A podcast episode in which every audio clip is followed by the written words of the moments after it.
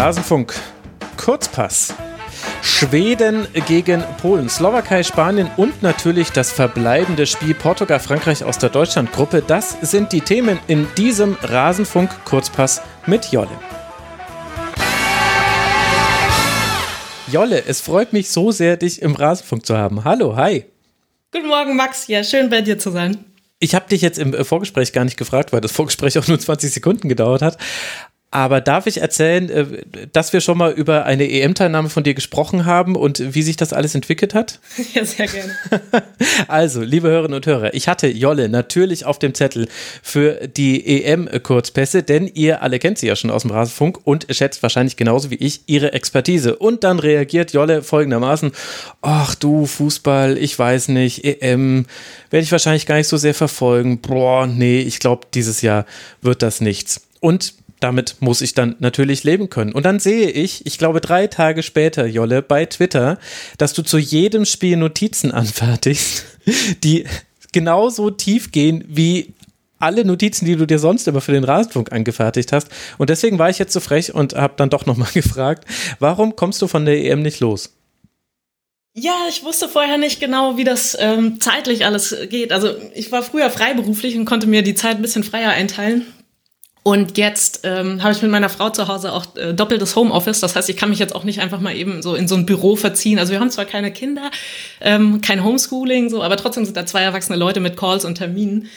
Und äh, auch bei meiner Frau ist gerade eine sehr stressige Zeit. Und jetzt dann noch zu sagen, nee, nee, also hier, die Couch gehört jetzt mir und ich ziehe das jetzt durch und ich bin null für dich da und ich äh, ziehe mir alle Spiele rein und übrigens dann bitte pst, weil Aufnahme und so das wollte ich, wollte ich nicht zusagen und ich weiß, wie du planst und will dann natürlich auch äh, verlässlich sein und dann nicht irgendeine so eine, so eine Chaos-Show liefern. Und dann dachte ich erstmal, nee, lieber tight absagen und dann hat's angefangen und ja, gesund ist es nicht, ne? Also ich habe jetzt wirklich jedes Spiel über 90 Minuten mir einfach reingezogen. Ja, ja, das ist halt schon, also äh, ich meine, also jetzt habe ich fast ein schlechtes Gewissen, ehrlich gesagt. Ich hoffe, das wird jetzt deine. Nee, ich habe da Spaß dran. Ähm, ich, es gibt ja so Leute, die sind im Live-Ticker zu Hause oder ähm, gucken quer und so und ich bin einfach stur eins nach dem anderen. Ähm, ja, also das ist einfach total prall auch. Äh, bringt auch keine Vorteile. Ich kann es nicht empfehlen, aber es macht mir total Spaß. Äh, also Menschen fragen mich auch, hey Jolle, äh, Fußball, ne? Das magst du, da können wir doch mal zusammenschauen. Ich krieg dann sofort so Gulp, äh, das kenne ich, Moment. Das kenn ich. Äh, ah, ja, ja. wo soll ich dich da hinpacken? Weil ich spule ja und dann muss ich schnell ins andere Spiel und mir noch die Startformation notieren und so. Und ja, ja. Kein, keine gute Zeitgenossin dann. Ja, das kenne ich sehr gut. Ich kriege sehr häufig von Rasenfunk-Hörerinnen und Hörern geschrieben, ach, mit dir würde ich mal gerne zusammen einfach mal einen Bundesligaspieltag verbringen und ich bin mir ziemlich sicher, dass ihr das nicht wollt, liebe Hörerinnen und Hörer. Ich sitze äh, wahnsinnig angespannt und konzentriert äh, vor meinen zwei Bildschirmen, habe meine zwei Notizdokumente offen und Statistikseiten und dann wird da einfach in der Regel nicht gesprochen. also genau. beziehungsweise ich, ich rede so vor mich hin, aber halt auch so total stumpfsinnig so, Mensch, Halbraum, ach Gott, jetzt überladen sie wieder. Also so völliger Quatsch halt, der dich auch wirklich nicht weiterbringt, weil du auch nie so genau genau weißt, über welches Spiel ich gerade spreche von beiden, die da laufen. Also deswegen, ja, aber ich freue mich dann umso mehr, dass du jetzt hier mit dabei bist. Und wir haben ja auch einen wirklich interessanten Spieltag bekommen. Kurz noch der Hinweis für alle diejenigen, die mit dem Rasenfunk noch nicht so firm sind. Wenn ihr die Besprechung des Deutschlandspiels sucht, dann müsst ihr bei der Rasenfunk-Schlusskonferenz suchen. Da haben wir schon gestern Nacht, direkt nach Abpfiff, eine Sendung aufgenommen mit Yvonne Marian und Björn Müller. Und wir zwei, Jolle und ich, werden jetzt über die verbleibenden Spiele des Mittwochs sprechen. Und da gab es zum Beispiel eines zwischen Schweden und Polen am Nachmittag um 18 Uhr in St. Petersburg. Das begann sehr, sehr schnell. Schon in der zweiten Minute schießt Emil Forsberg das 1 zu 0. In der 59. Minute kann er dann sogar erhöhen auf 2 zu 0. Aber dann kam Robert Lewandowski. 61. Minute 2 zu 1, 84. Minute 2 zu 2. Und dann schien es so, als könne Polen sich vielleicht doch noch für die K.O.-Runde qualifizieren. Ein Tor hätte noch gefehlt, aber das war ihnen nicht vergönnt. Im Gegenteil, Viktor Claesson macht dann in der 93. Minute das 3 zu 2. Und so wird Schweden nämlich auch Gruppensieger und landet in dem Ast, in dem jetzt auch die deutsche Mannschaft äh, gelandet ist. Sollte man denn weiterkommen gegen England, dann träfe man auf den Sieger aus Ukraine gegen Schweden. Jolle, dann lass doch mal mit dem Blick auf die Schweden beginnen. Wie haben dir denn die gefallen? War ja schon mal völlig überraschend, dass die im 4-4-2 spielen. ja, das hat mich vom Hocker gehauen Tatsächlich hat mich überrascht, dass sie so offensiv reingehen. Ähm, die standen ja schon fest, dass sie das Achtelfinale bestreiten würden, hatten keinen Druck. Ähm, vielleicht durften sie deswegen ein bisschen offensiver zocken als jetzt zuletzt. Aber ähm, ja, also das, das Tor kam extrem früh. Ähm, das spielt ihnen natürlich mhm. nochmal in die Karten. Polen musste gewinnen, um weiterzukommen. Und Schweden, ja genau. Also ihr 4-4-2 haben sie trotzdem weitergezogen. Eine Besonderheit war vielleicht, dass Forsberg ähm, immer wieder nach vorne in die erste Linie vorgerückt ja. ist. Mhm. Ähm, und dadurch, ähm, also Polen hatte ja eine Dreier-Fünfer-Kette und wollte natürlich eigentlich auch über Außen kommen und, und die letzte Linie Schwedens mit mehreren Leuten dann besetzen. Und was Forsberg so gut gemacht hat, ist, dass man eben nicht so einfach an den schwedischen Stürmern vorbei auf Außen das Passspiel aufziehen konnte und nach außen lenken. Und ist da, hat auch irgendwie eine schöne Interception auch gehabt, also Ball abgefangen und hat es den Polen dadurch viel schwerer gemacht, als wenn sie so tief gewartet hätten. Also das, das war so ein bisschen freies Element Forsberg, der vorne in so ein flaches 4-3-3 vor, vorrücken konnte. Mhm. Das hat er auch äh, durchaus äh, schon mal gemacht bei dieser EM. Ich glaube, im zweiten Spiel war das äh, gegen die Slowakei, wenn ich es richtig sehe. Ich muss aber sagen, also ich fand es auch interessant. Ich dachte mir auch ehrlich gesagt, so ein bisschen habe ich äh, in mich reingeschmunzelt, weil ich mir dachte, naja, du kriegst, du kriegst den äh, Schweden aus äh, Leipzig raus, aber Leipzig nicht aus dem Schweden, weil das schon so gewisse Anlauf Erinnerungen an Raber Leipzig eben bei mir äh, geweckt hat, auch wenn es halt dann eben nur einer gemacht hat und nicht die ganze Mannschaft. Da sieht man mal, wie verloren man dabei auch ist. Ich fand aber auch tatsächlich, dass er dann manchmal ein bisschen zu leicht überspielt werden konnte. Also wenn man sich die Polen anguckt, da ging ja sehr viel über den rechten Flügel, also Joswiak und Bereschinski und dann Flanken, Flanken, Flanken, Flanken. Es war ein reines Flankenfest, wenn 49 Flanken hat Polen geschlagen und da kamen eben ganz, ganz viele vom rechten Flügel. Ich hatte so ein bisschen das Gefühl, dass da manchmal manchmal, wenn ihm es nicht gelungen ist, den Ball abzufangen und Polen nicht abgebrochen hat, sondern einfach mal durchgespielt hat, dann trotzdem über die Seite, über die sie attackiert wurden, dass das dann auch was war, was ein bisschen für Unordnung gesorgt hat, weil es eben, ja, weil dann eben einfach ein wichtiger Spieler hinten fehlt. Wie hast du das gesehen? Ja, das ist ja häufig ein Problem, wenn ein Spieler aus einem Kollektiv eine andere Idee hat. Wenn du sagst, ähm, da hat man seine Leipzig-Schule gesehen und äh, Schweden dann halt im Kollektiv nicht so gut nachrückt, aber das fand ich eigentlich nicht. Also ich fand die schon immer eigentlich solide grundsortiert, weil die ja so viele verrückte Dinge eben nicht tun mit ihren zwei Viererketten. Ja, ja, das Und, stimmt schon. Ähm, mhm. das stimmt schon. Äh, wie gesagt, Schweden war schon durch, hatte keinen Druck, Polen musste gewinnen und natürlich hat Polen dann mehr sich bemüht und ähm, hat eben versucht, Druck zu entfachen. Aber so richtig viel war das ja auch nicht, wie du meintest, ne? Wenn dann die Polen mal zur Grundlinie durch sind oder die Flanke entlang gespielt haben. Aber so verdammt häufig war das gar nicht. Also ja, in Summe war es dann ein Flankenfestival, absolut. Aber dass sie da jetzt permanent ähm, durchbrechen konnten und das ständig heikel war, also auch die Innenverteidiger Schwedens köpfen da alles raus irgendwie, äh, das habe ich jetzt nicht so kritisch gesehen. Mhm. Ich bin ehrlicherweise noch so ein bisschen unentschlossen, wie ich dieses Spiel bewerten würde. Also, du hast ja auch gesagt, Schweden hat offensiver gespielt als in den anderen beiden Spielen. Und das stimmt natürlich in der Anfangsphase vor allem. Aber ansonsten haben sie ja eigentlich schon das durchgezogen, was sie bisher gemacht haben, nur so ein bisschen, ja, ein bisschen läppscher fand ich schon manchmal. Also, die, die Chancen, die Polen hatte, dann, also vor allem Beginn der zweiten Halbzeit gab es so eine richtige Drandungsphase. Da hatte Polen zwar in Anführungszeichen nur Distanzschüsse von Zielinski vor allem, ich glaube, der hatte allein äh, drei innerhalb von äh, drei Minuten, aber die waren alle von relativ zentral vom Strafraum, eine halb links, die anderen beiden waren zentral, also in so einem Bereich, wo du sagst, naja, da ist ja eigentlich dann eine Doppel-6 im 4-4-2 und äh, die macht das dann und das sollte dann nicht so, nicht so passieren.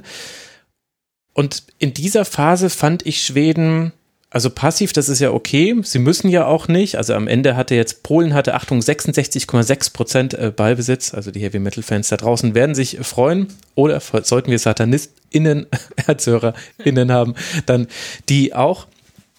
Aber irgendwie, ja, also da kam ich nicht so ganz mit zurecht, das einzuordnen. Und von aus schwedischer Sicht kann man das natürlich verargumentieren, auch wenn ich schon das, den Anreiz des äh, Gruppensieges, das sieht man ja jetzt auch, dass sich das durchaus bezahlt gemacht hat.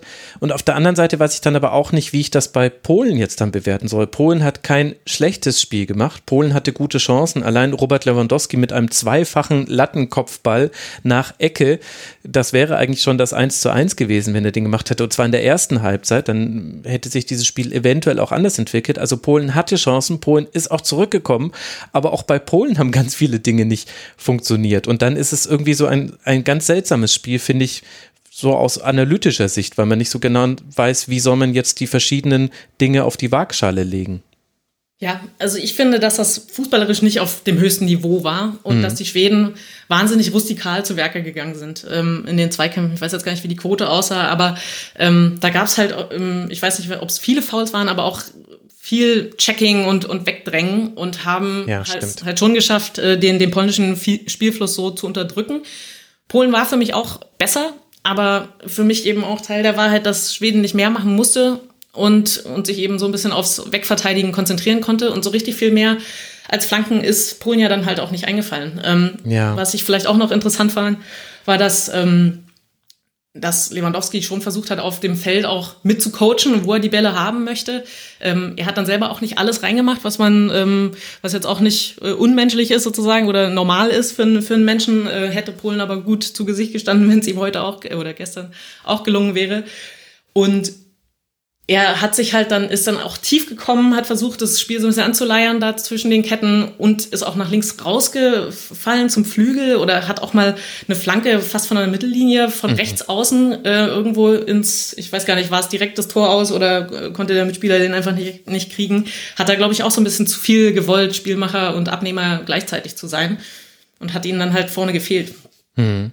Andererseits muss man sagen, also das stimmt natürlich, aber man hat auch gesehen, äh, also das war ja ein, eins der großen Themen, war ja schon immer in der polnischen Nationalmannschaft, äh, dass Robert Lewandowski nicht in der Konstanz, mit der er beim FC Bayern Erfolge hatte und Tore erzielt hat, auch in der Nationalmannschaft gespielt hat. Und in dem Spiel muss man aber wirklich sagen, und ein bisschen kann man das ja auch auf das Spanien-Spiel am Spieltag davor beziehen, da hat er sie wirklich eigentlich alleine im Spiel gehalten, denn dieser Konter vor dem 2 zu 1, der ist eigentlich schon gestellt. Also da, er hat einen direkten Gegenspieler und dahinter steht noch jemand und dann schlänzt er ihn aber halt einfach in den Winkel. Macht das halt einfach mal, weil er Robert Lewandowski ist. Er macht es echt alleine. Ne? Er treibt den Ball nach vorne im Konter mhm. ähm, und biegt dann ein. Dadurch können die zwei Defensivspieler ähm, wieder sozusagen Raum gewinnen oder sich positionieren.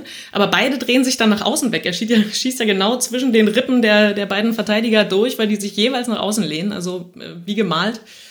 Ja, also das lag jetzt nicht an ihm, das war keine Kritik. Ne? Also ja, ja, ich meine genau. einfach nur, Polen hat ihm sogar noch mehr Sachen aufgelegt. Ähm, und du hast ja auch gesagt, ähm, Zielinski ähm, hatte vor und nach der Halbzeitpause gute Schüsse. Ähm, da, da war auf jeden Fall mehr drin für Polen, auf jeden Fall. Mhm. Auch Frankowski hat mir gut gefallen nach seiner Einwechslung. Der hat nur mhm. eine Halbzeit gespielt und hat aber war an vielen Offensivaktionen beteiligt. Und das war eigentlich so mit das größte Problem, dass eben, wenn es nicht über Zielinski oder Lewandowski ging, wenn wir jetzt mal die Flanken ausklammern, was ich sehr gerne tun würde an dieser Stelle, dann war es äh, tatsächlich äh, relativ wenig. Also es kam sehr wenig über den linken Flügel. Ich fand, dass man wenig äh, gesehen hat von nachrückenden Spielern aus dem Mittelfeld. Also immer mal wieder so Ansätze von Krychowiak, äh, der jetzt wieder zurück war nach seiner Sperre, aber es war insgesamt wenig und Frankowski war da für mich dann die Ausnahme, der in der zweiten Halbzeit da richtig viele Torschussbeteiligungen hatte, hat vier Torschussvorlagen gegeben in 45 Minuten. Stimmt, der war super und der hat, konnte halt auch mal äh, den Ball am Fuß behalten, also nicht nur weiterpassen oder flanken, sondern halt auch mal irgendwas andeuten und dann in die andere Richtung gehen, Ball kurz noch am Fuß äh, lassen und dann durchstecken. Und das, davon hätten sie mehr gebrauchen können, das stimmt. Robert Lewandowski, wenn man sich einfach nur mal die äh, bisherigen drei Spiele anguckt, äh, der Spieler bei diesem EM-Turnier mit den meisten Schüssen, gemeinsam mit Alvaro Morata. Die beiden haben einen Expected Goals Wert von über zwei. Bei Robert Lewandowski 2,38, daraus hat er drei Tore gemacht, Morate bei 2,11, daraus hat er ein Tor gemacht. Ist allerdings natürlich auch ein Strafstoß mit dabei. Die Zahlen sind in diesem Fall von theanalyst.com kann ich euch empfehlen, aber ein bisschen schwer. Die machen es leider nicht, die Statistiken auf Matchbasis und das ist dann gerade in der Gruppenphase noch ein bisschen, also man kann es am allerletzten Gruppenspieltag kann man es doch mal zitieren. Deswegen habe ich jetzt gemacht. da muss ich die Seite jetzt dann leider wieder ein bisschen dicht machen. Wir hatten wirklich, um jetzt dann nochmal kurz auf die Schweden zu gucken, bei die jetzt ja auch uns noch weiter durchs Turnier begleiten werden, mindestens ein Spiel lang. Da gab es schon wirklich einige skurrile Statistiken, die auch ganz gut zeigen, wie dieses Spiel gelaufen ist. Also erstmal die Passquote insgesamt lag bei 56 Prozent der Schweden, hatte ganz wesentlich mit Olsen zu tun. Der hatte schon gegen Spanien, glaube ich, eine Passquote von 21 Prozent. Diesmal waren 17 Prozent. Also lange Bälle hinten raus vom Torhüter, das funktioniert nicht so gut bei Schweden. Das kann man, glaube ich, einfach so sagen. Sie hatten 41 Clearances. Also allein Lustig und Lindelöf haben jeweils sieben äh, Kopfballduelle gewonnen. Also Clearances sind klärende Aktionen. Entschuldigung, liebe Hörerinnen und Hörer. Also insgesamt viel rausverteidigt, hast du ja auch schon gesagt. Und es gab aber auch einen Spieler, der kam und der auch durchaus auch auf schwedischer Seite für positive Überraschung gesorgt hat, nämlich Kulusewski. Der kam zur zweiten Halbzeit für Robin Quaison, beziehungsweise er kam sogar schon ein bisschen früher, äh, nee, später, Entschuldigung, in der 55. Minute, so war das und hat dann äh, gleich das 2 zu 0 vorbereitet. Und was mir bei ihm so gut gefallen hat, war nicht nur, dass er beteiligt war dann an jedem einzelnen Angriff, sondern der hatte eine Körperlichkeit, die in diesem Spiel gegen diese Polen mit Bettnarek, Klick und Bereschinski sehr, sehr gut funktioniert hat, fand ich. Und das 1 zu, äh, das 2 zu 0, Entschuldigung, geht ja im Grunde eigentlich, ist das ja sein Treffer. Er legt halt dann genau im richtigen Moment auf Forsberg. Ja, nichts hinzuzufügen. Absolut. Also für mich auch der, der Frankowski dann der Schweden quasi auf der anderen Seite. ja, sehr schön. Mhm. gut, ähm, wirklich positive Sachen reingebracht, ähm, was das Team gut gebrauchen konnte in dem Moment. Ich fand das auch überraschend viele Fehlpässe. Also dafür, dass ja ähm, Schweden hätten noch mehr hätte verwalten können. Ja. Ähm, aber auch, also manche bei den langen Bällen ist das eingepreist, ne, dass man einfach nicht weiß, wo die runterkommen.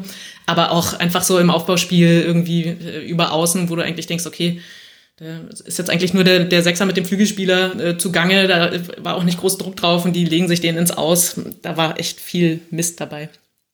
Ja, also das, das ist allerdings wahr. Das muss man leider wirklich so sagen. Und lange Bälle gab es viele. 27 Prozent äh, aller Pässe waren lange Bälle. Also jeder vierte, sogar mehr als jeder vierte Pass statistisch gesehen, wurde weniger als jeder vierte Pass, Entschuldigung, so ist es natürlich richtig äh, formuliert, äh, wurde langgeschlagen von den Schweden. Olsen hat dann noch ein, ein, gutes Spiel gemacht, also hat vor allem in der ersten Hälfte sehr, sehr gut pariert. Ja, und jetzt geht es dann gegen die Ukraine und äh, zwar in Glasgow am Dienstag um 21 Uhr und am selben Tag spielt auch Deutschland gegen England und der Sieger dieser Partie wird aus gegen den Sieger aus der Schweden-Ukraine-Partie spielen. Also wir werden sowieso noch viel über die Schweden hören.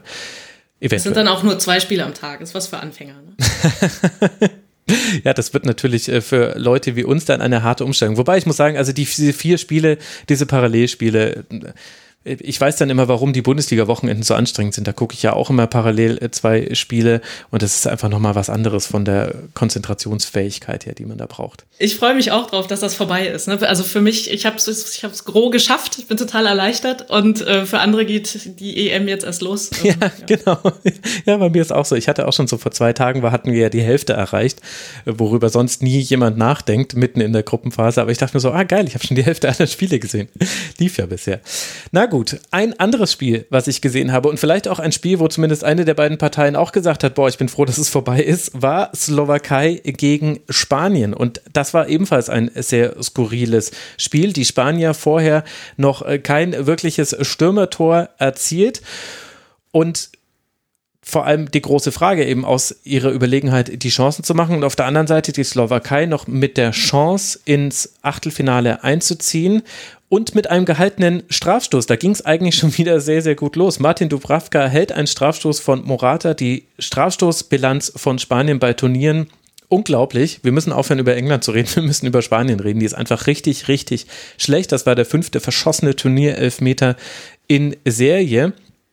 Aber dann Jolle. Dann kam Martin Dubravka und hat eins der kuriosesten Eigentore der ja, jüngeren zumindest Turniergeschichte gesch geschossen. Er hat sich einfach bei einer Kerze den Ball selber ins Tor gefaustet und dann ging es dahin und es war auch weiter erstmal so fehlerbehaftet. Also auch die, also ehrlicherweise war auch schon dieses Eigentor, da gab es vorher auch schon einen Fehlpass von Pekarik, also man darf eigentlich dann nicht nur auf Dubravka gucken, aber ab dann fielen die Tore wie reife Pflaumen, weiß gar nicht, ob man das so sagt heutzutage noch, äh, Laporte in der Nachspielzeit der ersten Halbzeit mit dem 2 zu 0, Sarabia mit dem 3 zu 0 in der 56. Minute, Ferran Torres in der 67. Minute mit dem 4 zu 0 und dann gab es natürlich noch ein weiteres Eigentor, auch wenn da auch ein Spanier hätte treffen können, Kutzka in in der 71. Minute und dann wird es ein 5 zu 0, das deutlichste Ergebnis dieser Gruppenphase und gleichzeitig vielleicht auch die schlechteste Leistung einer Mannschaft in dieser Gruppenphase?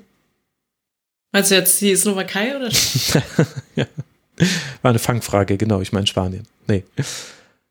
Ähm, ja, also die erste Halbzeit fand ich tatsächlich grausam. Ähm, und dieses 5 zu 0 im Nachhinein, oder 0 zu 5 besser gesagt, das täuscht total darüber hinweg, wie graubig das war. Ich fand, das war ein absoluter Ringkampf. Ähm, die haben sich da übereinander gelegt und sind reingegrätscht. Es gab extrem viele Unterbrechungen. Ich habe dann hinterher, glaube ich, auch immer noch mal kurz geguckt, wie viele Fouls es jetzt eigentlich waren. Es waren dann gar nicht so viele. Mhm. Aber Spielfluss wollte so überhaupt nicht aufkommen. Ja. Und während äh, bei den Spielen vorher von Spanien die Kritik schon so hoch war, dass sie sozusagen aus ihrer Dominanz und dem Ballbesitz und ihrer Präsenz im letzten Drittel zu wenig Zählbares rausholen, fand ich das trotzdem viel besser als diese erste Halbzeit Spaniens äh, gegen die Slowakei. Aber von der Slowakei kam eben auch so gar nichts. Ich kann mich an die anderen Gruppenspiele, äh, zwar nur in, in äh, schemenhaft, aber auch erinnern, dass, dass über links, über Mack und, und Duda, dass da richtig ja. Dampf auch drin war, dass die Spielfreude hatten, dass das konstruktiv war, dass das nicht nur irgendwie verteidigen und äh, umschalten war, sondern die wirklich den Ball laufen lassen konnten. Äh, und zwar nicht nur über Mack, sondern auch mal dann über rechts, über Pickerick und so. Und da, das war so dünn gestern. Also das war einfach echt wenig. Ähm, und ja, also Spanien äh, war natürlich dominant und hat dann ähm, Zug um Zug die, die Tore dann auch gemacht. Aber ich meine, erst hält äh, Dubravka diesen Strafstoß und man denkt wirklich, geil, er hält sie hier im Spiel. Und als er sich den dann Mila Superstar-mäßig dann selber reinlöffelt, dachte ich mir, mein Gott, also wäre es jetzt der Elfmeter gewesen, hätte es auch 0-1 gestanden. Ist jetzt irgendwie zwar blöd, aber eigentlich dasselbe so ungefähr, hätte man auch damit rechnen können. Aber dann sind die so weggebrochen. Spanien ist natürlich auch besser geworden und dann gab es auch viele, viele Wechsel. Also ich habe dann diese Startformation kaum wiedererkannt. Mhm. Und so richtig Spielfreude kam für mich aber eigentlich erst so ab dem Moment auf, also auch Spielfluss und Ideen und Kreativität, als dann äh, auch Thiago dabei war. Das könnte jetzt sein, dass, dass Thiago einer meiner absoluten Lieblingsspieler ist und ich da ein besonderes Auge drauf habe, was dann einfach unfair allen anderen Spielern gegenüber ist. Aber ich fand, äh, Busquets ist in die Mannschaft zurückgekommen. Von dem habe ich echt nicht viel gesehen. Ähm, also sag gerne, wenn, wenn, wenn, du das anders gesehen hast. Aber ich dachte, der zieht das Spiel zentral an sich, verteilt ja. die Bälle ähm, und steuert das aus dem Sechserraum. Das war überhaupt nicht so. Das war für mich dann aber so, als Thiago gekommen ist. Ähm, auch mal, ja, also gegen den Ball arbeiten, schnelle Ballgewinne, schnell die freien Leute finden und so. Das war vorher alles bei Spanien nicht so richtig zu sehen. Und trotzdem waren die total überlegen. Also ich fand es ein ganz eigenartiges Spiel. Also ich muss sagen, ich sehe es nicht ganz so kritisch. Ich hatte auch das Gefühl, also die erste Halbzeit war zäher, als man bei diesem Spielstand und ehrlicherweise auch bei den Statistiken sagen würde. Also in der ersten Halbzeit hatte Spanien 13 zu 0 Schüsse und 67 Prozent Ballbesitz und trotzdem hat sich das aber nicht ganz so doll angefühlt. Ich glaube, das 2 zu 0 in der Nachspielzeit vor der Halbzeit war sehr, sehr wichtig und das war ein Tor nach der Ecke. Äh, nach einer Ecke, also jetzt auch nicht klassisch herausgespielt von Spanien. Ich fand, es war, wurde aber deutlich besser mit dem sehr frühen 3 zu 0. Dass äh, Sarabia in der 56. Minute das 3 zu 0 macht, war eine Flanke von äh, Jordi Alba, der auch wieder sehr wichtig war im spanischen Spiel, flach nach innen und er muss einfach nur noch den Fuß hinhalten.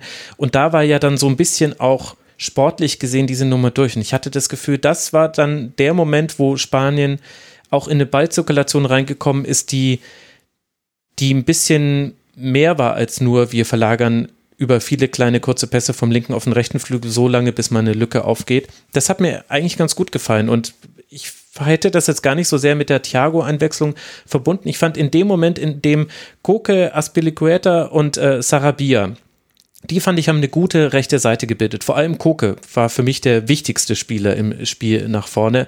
Hatte eine 92% Passquote mit bei 71 Pässen in dieser Position, die er gespielt hat. Also er war im Grunde rechter Achter. Das ist äh, schon irre. Und da hat mir ehrlicherweise Spanien schon ganz gut gefallen. Sie haben es halt nicht Sie haben es nicht ausgepresst, was da möglich gewesen wäre. Ich glaube, gegen diese Slowakei wären noch mehr Treffer drin gewesen, weil die Slowakei auch deutlich verunsichert war. Da war auch auf jeden Fall auch eine mentale Komponente dabei. Vielleicht auch einfach beginnend damit, dass dein Torhüter einen Strafstoß hält und dann danach ein Eigentor verursacht. Da denkst du dir auch, oh Mann, was, was ist das denn jetzt für ein Tag hier? Dann war es extrem heiß in Sevilla Das soll keine Ausrede sein, aber ich glaube, bei solchen Spielen muss man das auch mit reinrechnen. Die eine Mannschaft das habe ich zwischendurch auch überlegt. Ne? Also, also die, ähm, wenn ich gerade überlegt habe, warum das so schleppend lief und so, und dann äh, hat man von den Temperaturen gehört und dass auch die Leute im Stadion einfach auf die Schattenseite wechseln, weil sie nicht mal genau. sitzen können. also, ja, sicherlich ein Faktor. Und ich gebe dir recht. Also das lag nicht an an der Einwechslung von Thiago, aber ich fand diese richtige Spielfreude war eben erst in der letzten halben Stunde, wo das Ding schon durch war. Ja, das stimmt. Und, und eine Menge Wechsel, äh, alle sich nochmal zeigen konnten. so. Aber ich fand halt die erste Stunde, ähm, sozusagen mit dem äh, Startformationspersonal, was auf dem Platz stand, da hat es nicht gerade gesprudelt und am Ende ähm, lief es dann von selbst. Das war dann wie im Training. Ja, das stimmt. Und, und man muss auch sagen, also Sarabia und Koke habe ich ja schon erwähnt, aber wenn man dann mal über Moreno und äh, Petri spricht, die quasi nominell zumindest auf der anderen Seite für ähnlich viel Betrieb hätten sorgen können, das ist denen nicht so gut gelungen. Und äh, Moreno und Morata, die haben ja schon im äh, Polen-Spiel miteinander auf dem Platz gestanden von Beginn an so ganz ineinander gegriffen hat er noch nicht alles. Also wäre da nicht immer mal wieder Alba, halt wie es seine Art ist, halt weit nach vorne gestoßen und hätte dann auch sehr viele Bälle an sich gezogen und dann quasi von, er war immer derjenige, der dann den Weg in den Strafraum gesucht hat und entweder mit einem Pass oder mit einem eigenen Dribbling, dann wäre über den Flügel noch weniger passiert. Es gab noch eine Einwechslung, die sehr interessant war, auch weil sie in Spanien sehr diskutiert wurde, nämlich in der 77. Minute, also es war nicht Thiago, tut mir leid, darüber wurde nicht so viel diskutiert, sondern in der 77. Minute kam Adama Traoré. Und der ist ein großes Thema in Spanien, gerade weil er kein klassisch spanischer Spieler von seiner Spielanlage her ist. Also er scheint nicht so ganz in diesen Kader hineinzupassen, der ja viel gleichförmiger ist von den Spielertypen her als viele andere Kader bei diesem Turnier. Und da gab es sogar so ansatzweise, so habe ich es zumindest gehört, Sprechchöre für ihn, als er eingewechselt wurde. Und ich muss sagen, dass ich das auch durchaus nachvollziehen könnte. Also als ich äh, Traoré gesehen habe, man kann jetzt nicht sagen, er hätte den berühmten Stempel dem Spiel aufgedrückt, aber als ich ihn gesehen habe, hatte ich ehrlich gesagt so einen Kolosewski bzw. Frankowski-Moment. Also er ist der Frankowski Spaniens, darauf können wir uns vielleicht einigen, dass ich schon das Gefühl hatte, auch ja, optisch. also der, ja, ja, ja, so ein bisschen. Also zumindest, genau, also von der Statur her. Also er, er bringt schon nochmal ein Element rein, was man bei Spanien sehr selten sieht, nämlich einfach eine Physis und gepaart mit einer Ballsicherheit und eben halt auch ein, eine gewisse Unbekümmertheit oder eine Risiko, äh, eine, eine Neigung zum Risiko, auch mal ins Eins gegen Eins zu gehen. Das, ich kann verstehen, dass das quasi im, in der Werkseinstellung im spanischen Fußball nicht unbedingt in der Startelf dann gewollt ist, weil der, die Werkseinstellung ist eben Ballzirkulation erstmal. Aber ehrlicherweise, als ich ihn dann so spielen habe sehen, dachte ich mir, hm, also das hätte ich mir ehrlich gesagt sehr gut auch gegen Schweden schon vorstellen können und das hätte ich auch mal gerne eigentlich gegen Polen gesehen. Da hattet ihr doch Spiele, wo ihr genau das gebraucht hättet. Deswegen konnte ich dann im Nachhinein nachvollziehen, warum das auch ein Thema in Spanien ist. Ja, also ich fand den auch, ähm, das hat richtig Spaß gemacht, dem zuzugucken. Ähm, ich weiß halt nicht, wie viel er jetzt wirklich nach innen gezogen ist. Also alle Szenen, ja. die ich jetzt so vor, vor ja, Kopf hab, äh, im Kopf habe, sind so an der rechten Außenbahn entlang. Und er scheint es zu lieben, wirklich dann mit, mit der linken Schulter auch in den Gegenmann reinzugehen, weil er sich einfach auf seinen Körper verlassen kann, dass da mhm. standhält mhm. und dass er sich den so ein bisschen reinlehnen kann und diesen Platz dann am Ball auch verschaffen kann und macht natürlich Tempo. Und ja, wie du sagst, scheut die Zweikämpfe nicht und kann dann eben auch die Leute mal ausspielen. Ähm, auch wenn er es nicht im ersten Versuch dann schafft, im Dribbling durchzubrechen, schnappt er sich den Ball im Gegenpressing wieder und ist auf eine, also ich finde das für eine Mannschaft immer gut, wenn du aus deinem Trott rauskommen kannst und nochmal ein ganz anderes Element reinbringen kannst. Und das haben sie damit. Ähm, ja, und ich weiß jetzt nicht, wie das ist, wenn er von, von Anfang an spielt und da in die Zirkulation einbezogen werden soll und eigentlich irgendwie das Spiel ausgelegt ist, schnell irgendwie über die Zentrale zu verlagern und er dribbelt sich vielleicht an ja, Eckfahne dann, fest. Das, ja, ja, genau. das also, passt dann halt nicht. ähm, aber ich kenne ihn sonst nicht aus der Liga oder so. Ich weiß nicht, wie das sonst aussieht, ähm, aber hat auf jeden Fall ähm, ja, Spaß gemacht und auch was gebracht und das auch verbessert. Also er hat auch das spanische Spiel verbessert. War jetzt nicht so, dass man dachte, ja gut, kann der da außen mal äh, rumdribbeln. Ähm, hm. ho hoffentlich stört er nicht. Ja, ich glaube ehrlich gesagt, Adama Traoré wird damit so ein bisschen für uns Beobachterinnen und Beobachter zu so einer zu einer roten Flagge. Also wenn er eingewechselt wird, dann ist es entweder so, dass Spanien sehr deutlich führt oder irgendwas bei Spanien klappt überhaupt nicht, weil sie ein neues Element brauchen. Ja, es ist so der äh, Reboot.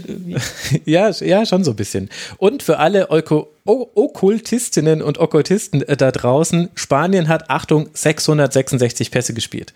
33 davon waren nur lang. Also ich dachte, du wolltest Okolotisten sagen. oh, die Okolotisten auch sehr schön. Ach, Mensch, ja, sehr, sehr gut. Aber über Kroatien werden wir dann erst demnächst sprechen, denn das ist ja der Gegner von Spanien. Ich weiß nicht, ob dir das jetzt schon klar war. Achtelfinale Kroatien gegen Spanien, da werden dann die Okolotisten gegen die Okkultisten antreten. Sehr schön. Und die sind im Zweig gelandet mit der Frankreich und mit der Frankreich, mit der Schweiz und mit Frankreich. Das heißt, der Sieger aus Kroatien gegen Spanien in Kopenhagen wird dann auf den Sieger aus Frankreich gegen Schweiz treffen. Da werden wir uns auf interessante Spiele freuen können. Und ich glaube ja, ehrlicherweise, habe ich auch in der EM-Vorschau damals schon gesagt, ab dann werden wir ein ganz anderes Spanien sehen, weil zum einen Busquets wieder da und die Gegner spielen komplett anders. Also, dass die sich in dieser Gruppenphase, bei dieser Konstellation der Mannschaften, auf die sie da treffen, schwer tun, ist jetzt nicht so komplett überraschend wie es äh, vielleicht dann äh, sich für manchen äh, dargestellt hat, muss man sagen. Das waren diese Spiele der Gruppe E. Und dann haben wir ja noch ein Spiel aus der Gruppe F, aus der deutschen Gruppe, über das wir sprechen wollen, nämlich Portugal gegen Frankreich. Auch da war so einiges los. Es war ein munteres Hin und Her. Bis auf Frankreich lag jede Mannschaft mal auf jedem Platz in der Blitztabelle dieser Gruppe. Also Deutschland, Portugal und Ungarn waren alle in der Blitztabelle mal Zweiter, Dritter oder Vierter. Nur Frankreich wusste auch schon vor Anpfiff, dass die definitiv in der Runde der letzten 16 stehen würden. Zum Spielverlauf. Das Spiel begann erst so richtig mit einem Strafstoß nach einem Freistoß von Motinho. Da wird Danilo Pereira von Loris mit der Faust am Kopf erwischt. Faust, Ellbogen war, war eine schlimme Szene, musste auch lange behandelt werden. Glaube ich, muss ich dann gleich noch was zu sagen. Aber vier Minuten später, dann nach diesem Foul, verwandelt dann auch Cristiano Ronaldo den Strafstoß zum 1 zu 0. Dann gab es in der Nachspielzeit der ersten Halbzeit einen Foul-Elfmeter, der wesentlich umstrittener ist. Semedo rempelt Mbappé an nach einem langen Pass von Pogba und es gibt wieder Strafstoß, sehr, sehr umstritten. Ich habe heute in einem englischen Podcast schon das Wort Disgrace gehört, als es um diesen Strafstoß ging. Das war das 1 zu 1. Dann gab es in der 47. Minute relativ schnell nach äh, Wiederanpfiff einen tollen tiefen Pass auf Benzema hinter der Kette, der ihn auch mit Hilfe des Innenpfostens zum 2 zu 1 verwandelt. Das war dann sein zweiter Treffer, denn den Strafstoß hatte er auch schon verwandelt. Ist ja auch ein wichtiges Thema in Frankreich. Und dann gab es noch einen Strafstoß. In der 58. Minute Ronaldo geht an die Grundlinie, will nach Innenflanken, trifft den erhobenen Arm von Kunde, der für Pavard gespielt hat. Es gibt wieder Strafstoß. Ronaldo tritt an. Pepe zeigt noch Patricio an, in welche Ecke er springen soll. Ronaldo schießt genau in diese Ecke. Patricio springt in die andere und Pepe ist alles andere als amused. Und so war es dann 2 zu 2 und irgendwann dann hatten sich beide Mannschaften auch drauf verständigt. Also das ist dann auch für alle Beteiligten gut gegangen. Hätte Ungarn sein Spiel gewonnen gegen Deutschland, dann wäre Portugal ausgeschieden. Also die hatten eigentlich noch mehr Druck, aber hinten raus ist es dann so ein bisschen ausgetröpfelt, dieses Spiel. Ja, was fangen wir denn jetzt damit an? Welche Erkenntnisse hast du denn über diese beiden Mannschaften gewonnen, Jolle? Ganz kurz nochmal zu dem letzten, was du gesagt hast. Äh, interessant war ja, dass das, glaube ich, in Ungarn sogar stattgefunden hat, dieses Spiel. Mhm, genau, also, dass sich ja. da, dass, dass sich da zwei Akteure, die sicher durch sind, ähm, dann aufs Unentschieden einigen, muss ja mega frustrierend ähm, gewesen sein für ungarische Fans. Also, solange die Deutschen halt den Ausgleich noch nicht geschossen hatten, äh, das damit anzusehen. Aber ja, in der Schlussphase sind dann beide Teams nicht mehr das große Risiko gegangen, das stimmt.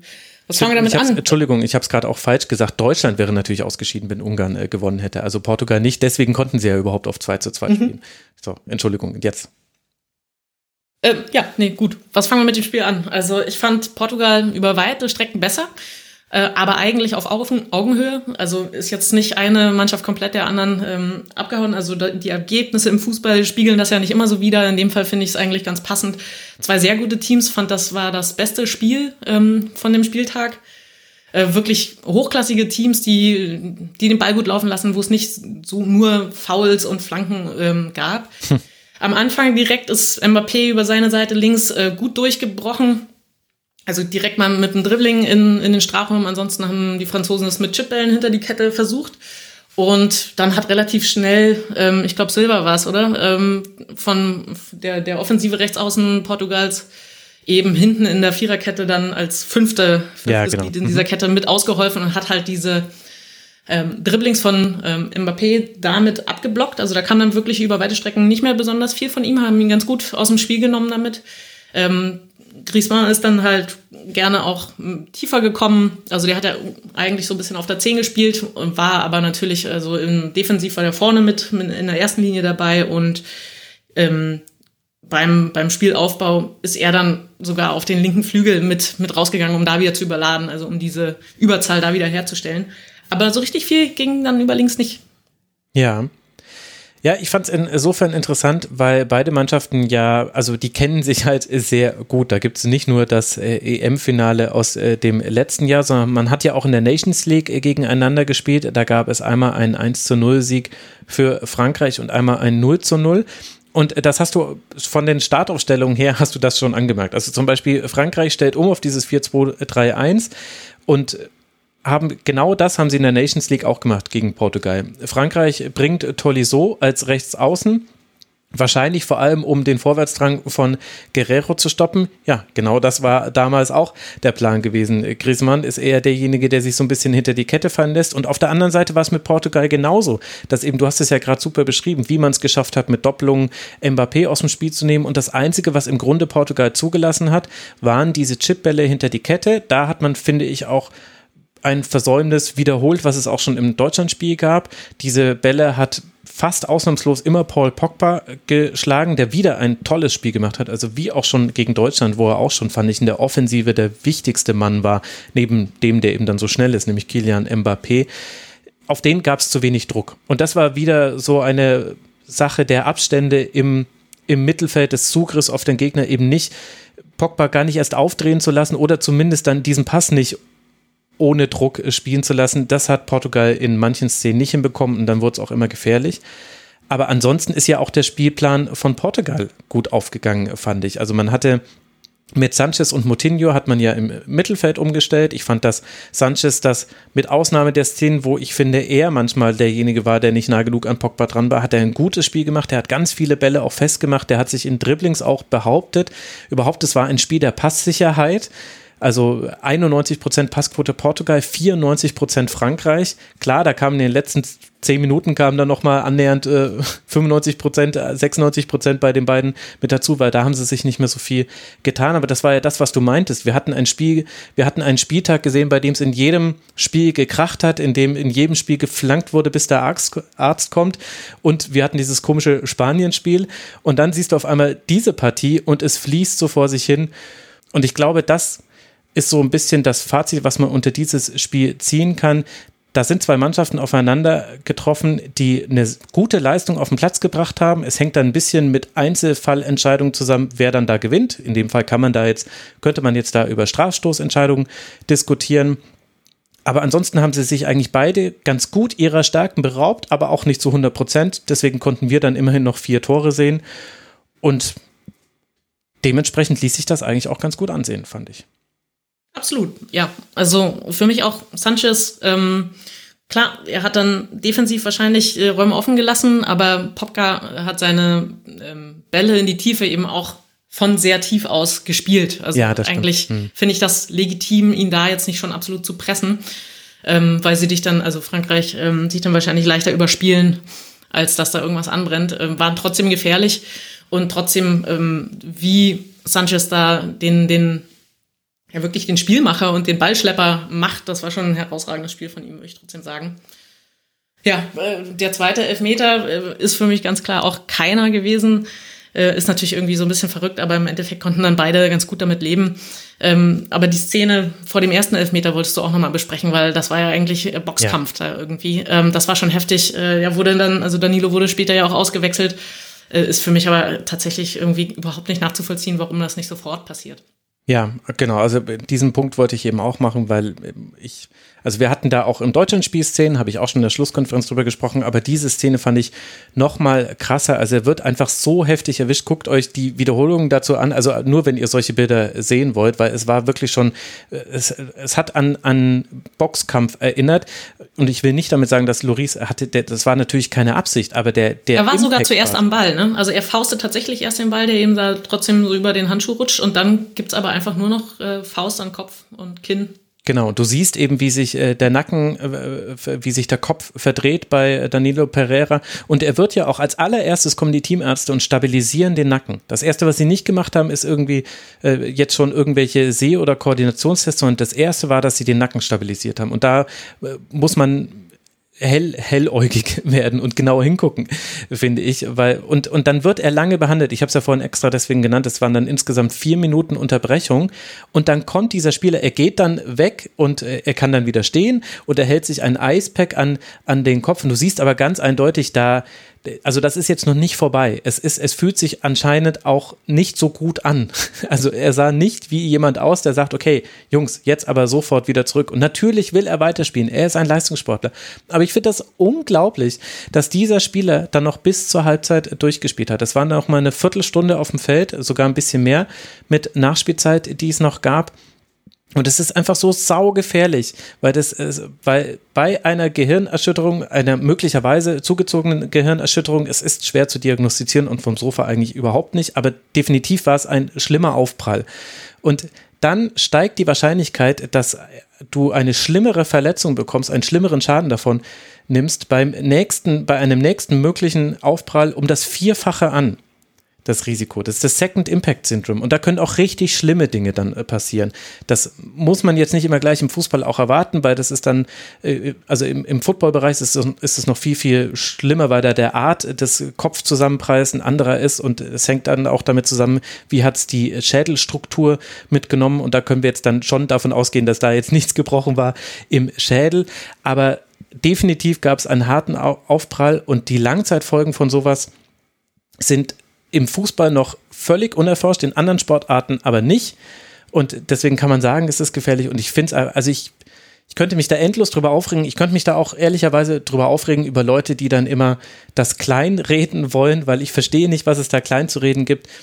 Ich meine, das ist klar, es ist ein Sportler und der will spielen, aber ich will doch nicht, dass Leute zu meinem Vergnügen ihre Gesundheit so aufs Spiel setzen. Das möchte ich gar nicht sehen. Und ich, und ja, ich, ich brauche da auch keinen auf dem Platz zusammenbrechen zu sehen, um mir der Gefahr bewusst zu sein. Also ich, finde es wirklich schlimm und vor dieser M wurde ein Concussion-Protokoll verabschiedet von der UEFA, an das sich alle Verbände halten sollen. Es hat, es funktioniert nicht. Es hat nicht bei Benjamin Pavard funktioniert, es hat jetzt nicht bei Pereira funktioniert, es hat auch nicht bei Leon Goretzka gegen Ungarn funktioniert. Der steht auf und wackelt in dem Moment, wo er aufsteht. Der wurde nicht mal behandelt. Es ist unglaublich, dass der Fußball dafür immer noch kein Bewusstsein hat. So, Rand, Ende. Völlig zu Recht, äh, bin zu 100 Prozent deiner Meinung. Ähm, den Leuten, also du sagst, schwer zu diagnostizieren, zum Teil taumeln die aber und haben einen wirren Blick. Also zum Teil siehst du tatsächlich, dass ja. sie nicht ganz bei sich sind. Ähm, ist einfach durch nichts zu entschuldigen und den, den Spieler brauchst du in der Situation natürlich nicht fragen. Also ja, der, der ist auf Adrenalin, der ist im Strom, natürlich will der weiterspielen. Ähm, ja, also Amen zu allem, was du gesagt hast. Ich würde da wirklich gerne mal mit einem Teamarzt im Vertrauen sprechen, nicht on air, weil das würde mich mal wirklich interessieren, weil die Rolle der Teamärzte ist noch die, die für mich da das größte Rätsel darstellt. Aber es steckt vielleicht schon im Wort drin, Teamarzt. Vielleicht sind das auch zwei Dinge, die da nicht immer so gut zusammengehen. Vielleicht, äh, na, egal ich lasse Vielleicht mal. lass noch mal ganz kurz ähm, Patricio herausheben. Der hatte ja so eine ja. Doppelparade bei diesem tollen Schuss von Pogba, äh, den er dann noch an die Latte oder ja. ins Lattenkreuz lenkt. Äh, Riesmann kann noch einen Nachschuss abfeuern, sogar den patscht er noch raus, wischt ihn so weg.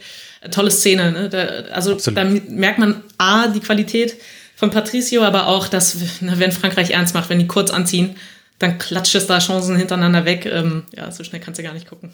Ja, das ist eben genau die Sache. Vor allem dieses, wenn sie anziehen. Das wäre ja etwas, was man auch wieder, auch nach diesem Spiel an Frankreich kritisieren könnte. Man könnte sagen, ja gut, also der, der Strafstoß zum 1 zu 1, das war eine sehr, sehr glückliche Entscheidung. Und ihr hattet ja wieder nur fünf Schüsse aufs Tor, Portugal übrigens auch. Aber trotzdem ist halt Frankreich diese Mannschaft, wo du immer das Gefühl hast, wenn sie anziehen. Und das kann natürlich sein, dass wir irgendwann in der K.O.-Runde dann mal feststellen müssen, okay, in diesem Spiel haben sie es nicht geschafft anzuziehen, aber auch gegen Portugal war das wieder so. Also auch wie, wie Benzema das 2 äh, zu 1 macht, das ist einfach ein, ein blitzsauberes Tor, ist dann auch wahnwitzig schwer zu verteidigen. Du musst im Grunde, also im Grunde hatte Portugal einfach nicht das Glück, das Deutschland hatte, nämlich dass Benzema da knapp im Abseits steht. So war es nämlich gegen Deutschland. Ansonsten war es genau so eine Szene, die einfach so gut ausgeführt war, dass es einfach, es liegt nur an der Perfektion der Ausführung von Frankreich, ob das jetzt ein sicheres Tor ist oder nicht. Und in dem Fall haben sie es perfekt ausgeführt. Gegen Deutschland haben sie haben sie es nicht perfekt ausgeführt, da standen sie nämlich knapp im Abseits. Das ist schon einfach irre und dass das vor allem auch so mit Ansage geschieht. Jeder, der gegen, Porto, äh, gegen Frankreich, Entschuldigung, spielt, weiß, worauf er sich einlässt und es ist dann aber nicht zu verteidigen und in dem Fall ja nicht mal, weil jemand mit 300 km/h anrauscht und Mbappé heißt, sondern einfach, weil der Pass perfekt geschlagen ist und der Laufweg von Benzema aber halt auch sehr, sehr gut war. Ja, absolut. Was ich noch interessant fand, du hattest ja vorhin auch die Position von Tolisso so ein bisschen herausgehoben, ähm, dass, äh, dass sie lieber einen Sechser nehmen für, für die Rechtsaußenposition, ähm, statt Coman da von Beginn an zu bringen. Also, mhm. dass sie da wirklich auf diese Stabilität aus waren, ähm, statt halt selber das Flügeldribbling mit reinzubringen. Äh, und dann als Dinier dann kurz nachdem er ja zur zweiten Halbzeit kam, verletzt wieder raus musste, ja. dass dann Rabiot, den Linksverteidiger, mimen musste. Ähm, also wir reden immer davon, wie äh, tief der Kader Frankreichs ist. Und dann gibt es doch manchmal so ganz unkonventionelle Entscheidungen oder halt äh, ist das Team genötigt, das einzugehen. Mit der Verletzung konnte jetzt keiner rechnen. Und, und Pavard war ja auch sozusagen nicht äh, einsatzbereit. Aber der hat das dann schon ähm, sehr offensiv interpretiert. Er kann sich auch darauf verlassen, dass dann eben die Innenverteidigung plus äh, Conte und, und Pogba auch dann für ihn auch absichern, wenn er vorne mit reingeht. Ähm, aber den, den zieht es natürlich nach, nach vorne und nach innen. Ja. Ja, das stimmt allerdings.